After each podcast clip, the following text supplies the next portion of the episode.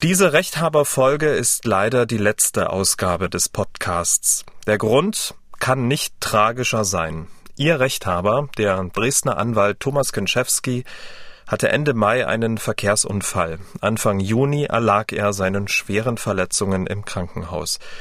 Thomas Kenschewski wurde nur 49 Jahre alt. Ich persönlich und die gesamte Redaktion sind zutiefst geschockt. Unser Mitgefühl gilt seinen Kindern, seiner Freundin und seiner Familie. Thomas war ein unfassbar gut gelaunter, empathischer und hochintelligenter Gesprächspartner. Die Zusammenarbeit mit ihm hat mir sehr, sehr, sehr viel Freude gemacht. Wir wissen, dass der Podcast für Thomas Kenschewski einen hohen Stellenwert hatte. Er hatte unglaubliche Freude daran, Ihnen Tipps zu geben, wie Sie auch ohne große Streitereien Ihre juristischen Alltagsprobleme lösen können. Das tat er mit großer Leidenschaft und der nötigen Prise Humor. Und weil ihm der Podcast so viel bedeutet hat, gibt's jetzt einige der schönsten Momente aus 33 Folgen Der Rechthaber. Thomas, ich danke dir. Es war mir eine Ehre. Der Rechthaber. Anwalt Thomas Kinschewski hilft Ihnen weiter. Hier ist der Mann, der Ihnen weiterhilft. Anwalt Thomas Kinschewski aus Dresden. Ich grüße dich. Dasselbe, Camillo. Schöne Grüße. Wir beide, muss man sagen, wir kennen uns ja schon eine Weile. Du informierst schon viele Jahre im Radio über die wichtigsten Urteile, die gesprochen werden. Und wir haben uns dann irgendwann mal gedacht, Mensch, jeder hat im Alltag so kleine oder große juristische Probleme, für die er nicht unbedingt jemanden zur Hand hat sofort oder nicht das nötige Kleingeld. Und diese Lücke, die ist nun geschlossen, denn den Menschen bei juristischen Alltagsproblemen helfen, das ist genau dein Ding, oder? Ja, das ist mein Beruf, damit verdiene ich meine Mark 50 und äh, ich, ich, ich mache das gerne. 25 Jahre jetzt schon immerhin und niemand kann alles wissen, das muss man auch den Hörern von vornherein sagen. Aber das, was so an Fragen kommt, das ist schon, das ist Alltag und das ist auch das, was mich alltäglich beschäftigt. Hm, und was reizt dich so an diesen juristischen Alltagsfragen? Warum macht dir das so einen Spaß? Das ist wie beim Arzt. Kein Fall ist derselbe. Es ist wirklich so. Du hast zwei Leute, und es sind drei verschiedene Fälle. Äh, jeder Fall ist anders, vor allen Dingen nicht nur jeder Fall, sondern jeder Mensch. Und was mir an der Anwalterei besonders gut gefällt, du bist ja nicht nur Problemlöser im juristischen Sinne, sondern die Leute gehen auch immer dann zum Anwalt oder wenn sie beim Anwalt sind, brauchen sie auch so ein bisschen seelisch-moralischen Beistand. Und das, das gefällt mir einfach, das mache ich gerne. Bist also auch sozusagen so ein kleiner Psychologe. Mit der Zeit, obwohl man die Ausbildung nicht hat, ja, würde ich schon behaupten, dass man so ein bisschen mehr Menschenkenntnis hat als vielleicht andere. Die Frau Kochert hätte hier einen taktischen Einspruch einlegen können. Das bedeutet, der Bußgeldbescheid darf noch nicht rechtskräftig geworden sein. Innerhalb der Einspruchsfrist muss Einspruch eingelegt werden. Das hindert die Rechtskraft.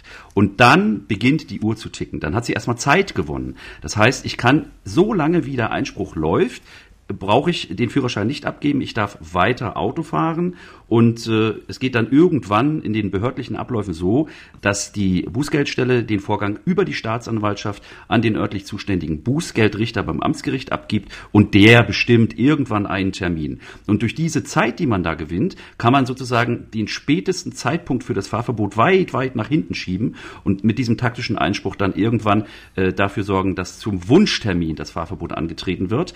Und das macht man dann dadurch, dass man den Einspruch zurücknimmt. Dann beginnt die Viermonatsfrist wiederum erst zu laufen.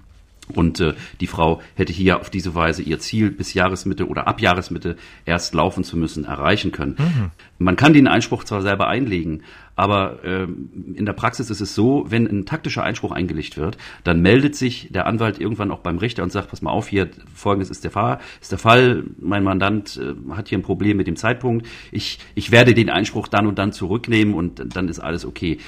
Den Betroffenen glaubt das Gericht in der Regel sowas nicht, aber ein etablierter Strafverteidiger, wenn der mit seinem Richter äh, beim Amtsgericht spricht, das wird er dem schon abnehmen und dann sollte aber auch tatsächlich dann der, der Einspruch so zurückgenommen werden, wie es angekündigt worden ist. Ansonsten hat auf Deutsch gesagt der Anwalt bei dem Richter jedenfalls verk. Punkt, Punkt, Punkt. Mhm. Mit seinem Richter, wie sich das anhört. Also wer, wer, wer, wer das ja, also den falschen ich, Hals bekommt, Thomas. Ja, also grundsätzlich natürlich, die Richterschaft ist unabhängig, aber ja. sind wir nochmal ehrlich, unter uns, unter uns Kollegen, äh, man kennt, ich bin jetzt über 20 Jahre, mache ich das jetzt, man kennt seine Richter und deswegen sagt man seine Richter, weil wenn man auf bestimmte Gebiete auch spezialisiert ist, sitzt man doch immer wieder derselben Nase gegenüber. Und äh, das ist überhaupt nicht schlimm, sondern das begründet auch ein gewisses Vertrauensverhältnis mhm. und macht einem manchmal die Arbeit wirklich leichter, als wenn man es mit einem zum Beispiel krawalligen Kollegen auf der Gegenseite zu tun hat. Und ich weiß auch, warum du diese Waschkarte, deine Waschkarte, die dir geschenkt wurde, ähm, warum du die verfallen lassen hast, weil du natürlich ein, ein Handwäscher bist. Ne? Ich habe ähm, ein ganz altes Auto mhm. aus DDR-Zeiten. Das wurde in Schopau gebaut. Und den wasche ich natürlich mit der Hand. Ich fahre doch mit meinem Trabi, das ist übrigens Karlchen, ja. Mhm. Äh, mit dem fahre ich doch nicht in eine Waschanlage. Ja, da, da wäre der zwei Wochen beleidigt, ja, sondern eben. da gehe ich schön äh, in die Waschanlage, aber in diese Handwäsche mit diesen Kerchern und mit diesen Waschbürsten, streichel den vorne und hinten, oben und unten und dann ist alles wieder gut. Aber mit so einem fahre ich natürlich nicht in die Anlage. Übrigens, äh, mhm. ganz lustige Geschichte fällt mir gerade ein. Hast du schon mal was vom Taschengeldparagraph gehört? Natürlich nicht, wenn du so fragst. es, ist, es, gibt in, in, in, es gibt in Deutschland, ja, gibt es einen Paragraphen, im BGB ist auch zufällig die 110. ähm, danach, danach können Kinder ab sieben Jahre, können ohne Zustimmung der Sorgeberechtigten, können die so geringwertige Käufe tätigen mit eigenen Mitteln, die sie dafür gekriegt haben. Also zum Beispiel mit dem Taschengeld. Ja. Mhm. Und äh, auch mit dem Zwanne, den Oma jedes Weihnachten rüberwachsen lässt, kann ein Kind, wenn es denn den Zugang hat, bei eBay sich eine Tüte Haribos oder Marshmallows kaufen. Das funktioniert. Aha. Und oberlustig ist, ja, ähm, unser bürgerliches Gesetzbuch ist ja vom österreichischen Gesetzbuch abgeleitet. Die sind so ziemlich ähnlich. Und tatsächlich gibt's auch bei uns, bei unseren Nachbarn in Österreich einen entsprechenden Paragraph, der heißt allerdings Wurstsemmelparagraph. Ja? ähm, Thomas, du bist auch in dem Alter. Hast du eigentlich gedient? Oh ja, ich war genau in der Übergangszeit. Ich habe äh, NVA-Uniform getragen, aber wurde von, von, von, von, von äh, Bundeswehrsoldaten befehligt sozusagen. Es war eine harte Zeit. Ich war im Land der drei Meere in Ökermünde, in McPom oben. Und ähm, die haben uns ziemlich alles eckig geschliffen, was geht. Äh, ja, ich habe gedient. So ähm, so unterm Strich, jetzt haben wir zwei, wie ich finde, sehr krasse Fälle besprochen. Da gibt's ja auch noch ähm, unendlich viele. Ähm, mittlerweile näher ich mich äh, deiner Meinung an, Geld äh, verleiht man nicht, selbst unter Freunden. Ähm, man soll es nicht machen, aber man geht ja dann auch immer so ein bisschen so die Gefahr ein, dass man diese jahrelange Freundschaft dann auch so ein bisschen aufs Spiel setzt. Aber oder anders, du merkst schon, ich rede mit mir, ähm, aber wenn, wenn man dann, wenn man dann, oder anders, wenn der Freund dann eingeschnappt ist, dann ist es auch keiner, oder? Also aus Freund wird ganz schnell Feind und ähm, alles, was mit F anfängt, verborgt man nicht. Pferde und vieles mehr. Ja. Ähm, ich, äh, also ich bin wirklich strikt gegen diese private Geldverleiherei und das findet ja im privaten Bereich teilweise in Größenordnung statt. Da wird einem ja schwindelig. Ja. Und alles auf Basis von, ach, das war mein Banknachbar in der Schule oder den kenne ich schon so lange und der hat noch keinem äh, irgendwas getan. Attention, echt. Ich bin echt vorsichtig und bislang mit meinem Grundsatz never ever Geld verborgen ziemlich gut gefahren. Satte 145 Euro. Das Geld soll Alexandra für die Erstellung des Angebots zahlen. Und das, obwohl im Angebot stand, die Ausarbeitung ihres Angebotes ist ein kostenloser Service. Nun versteht Alexandra die Welt nicht mehr. Muss sie zahlen? Tja. Nein, also da komme ich ja vor Lachen nicht ins Schlaf.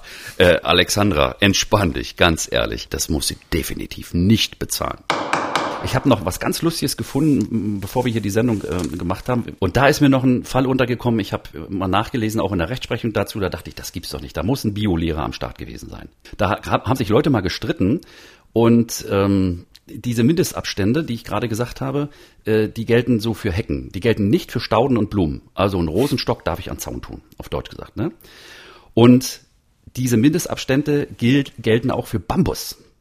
Da hat jemand tatsächlich an der Grenze zum Sichtschutz eine Bambuspalisade errichtet und Bambus wächst ja super schnell und hat ähm, direkt an der Grenze Bambus gesetzt und die, die Bambusstäbe, die wachsen relativ zügig in die Höhe und verdichten sich auch ganz fix.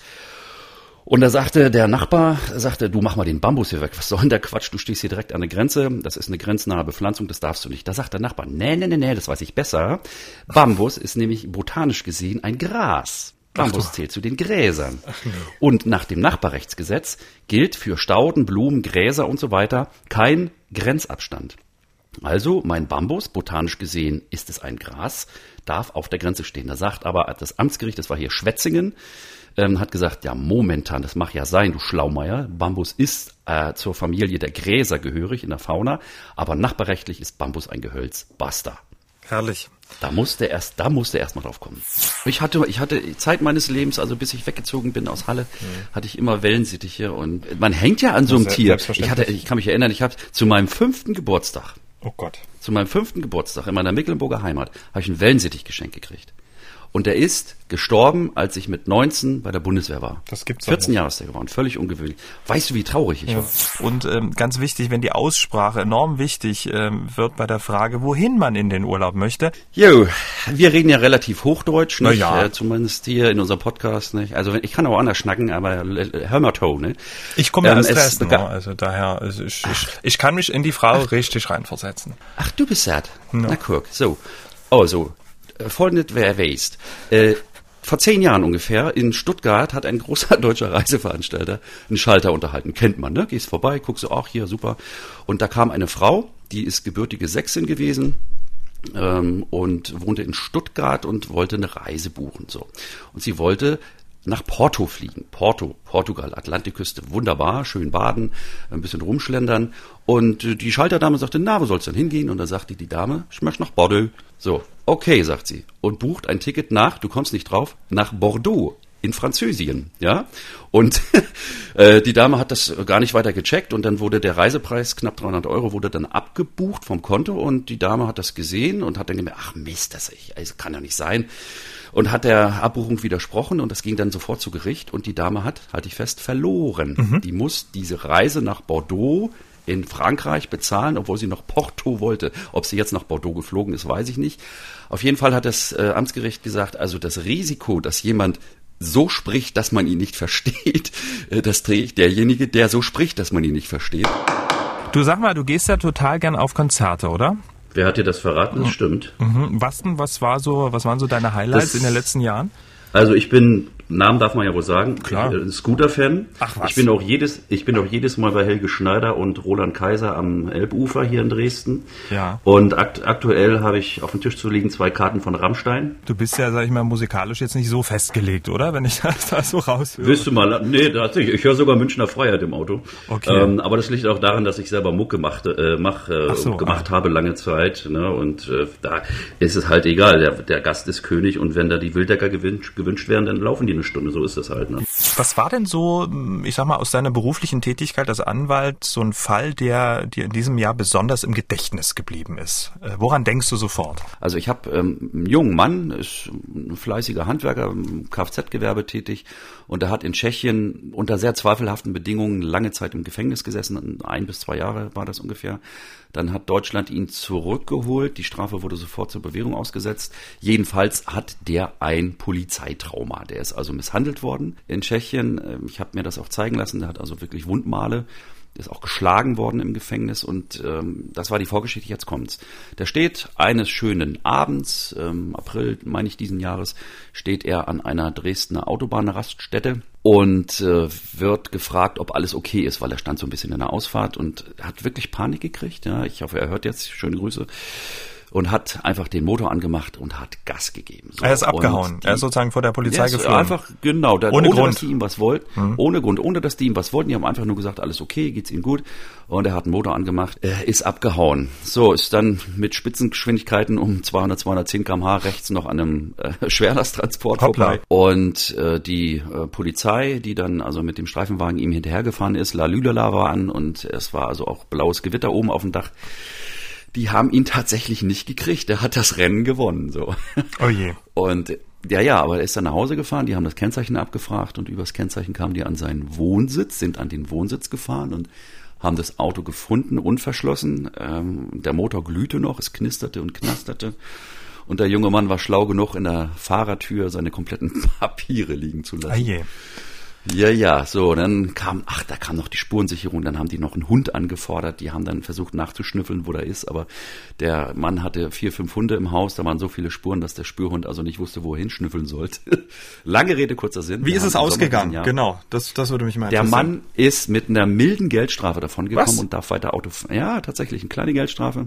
Nicht mal im Bundeszentralregister wird die eingetragen, also Aha. im Strafregister.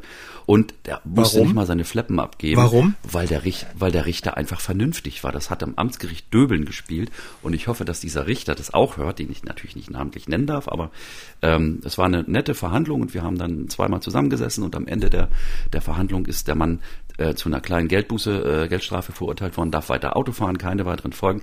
Die Staatsanwaltschaft hat dann noch Berufung eingelegt mhm.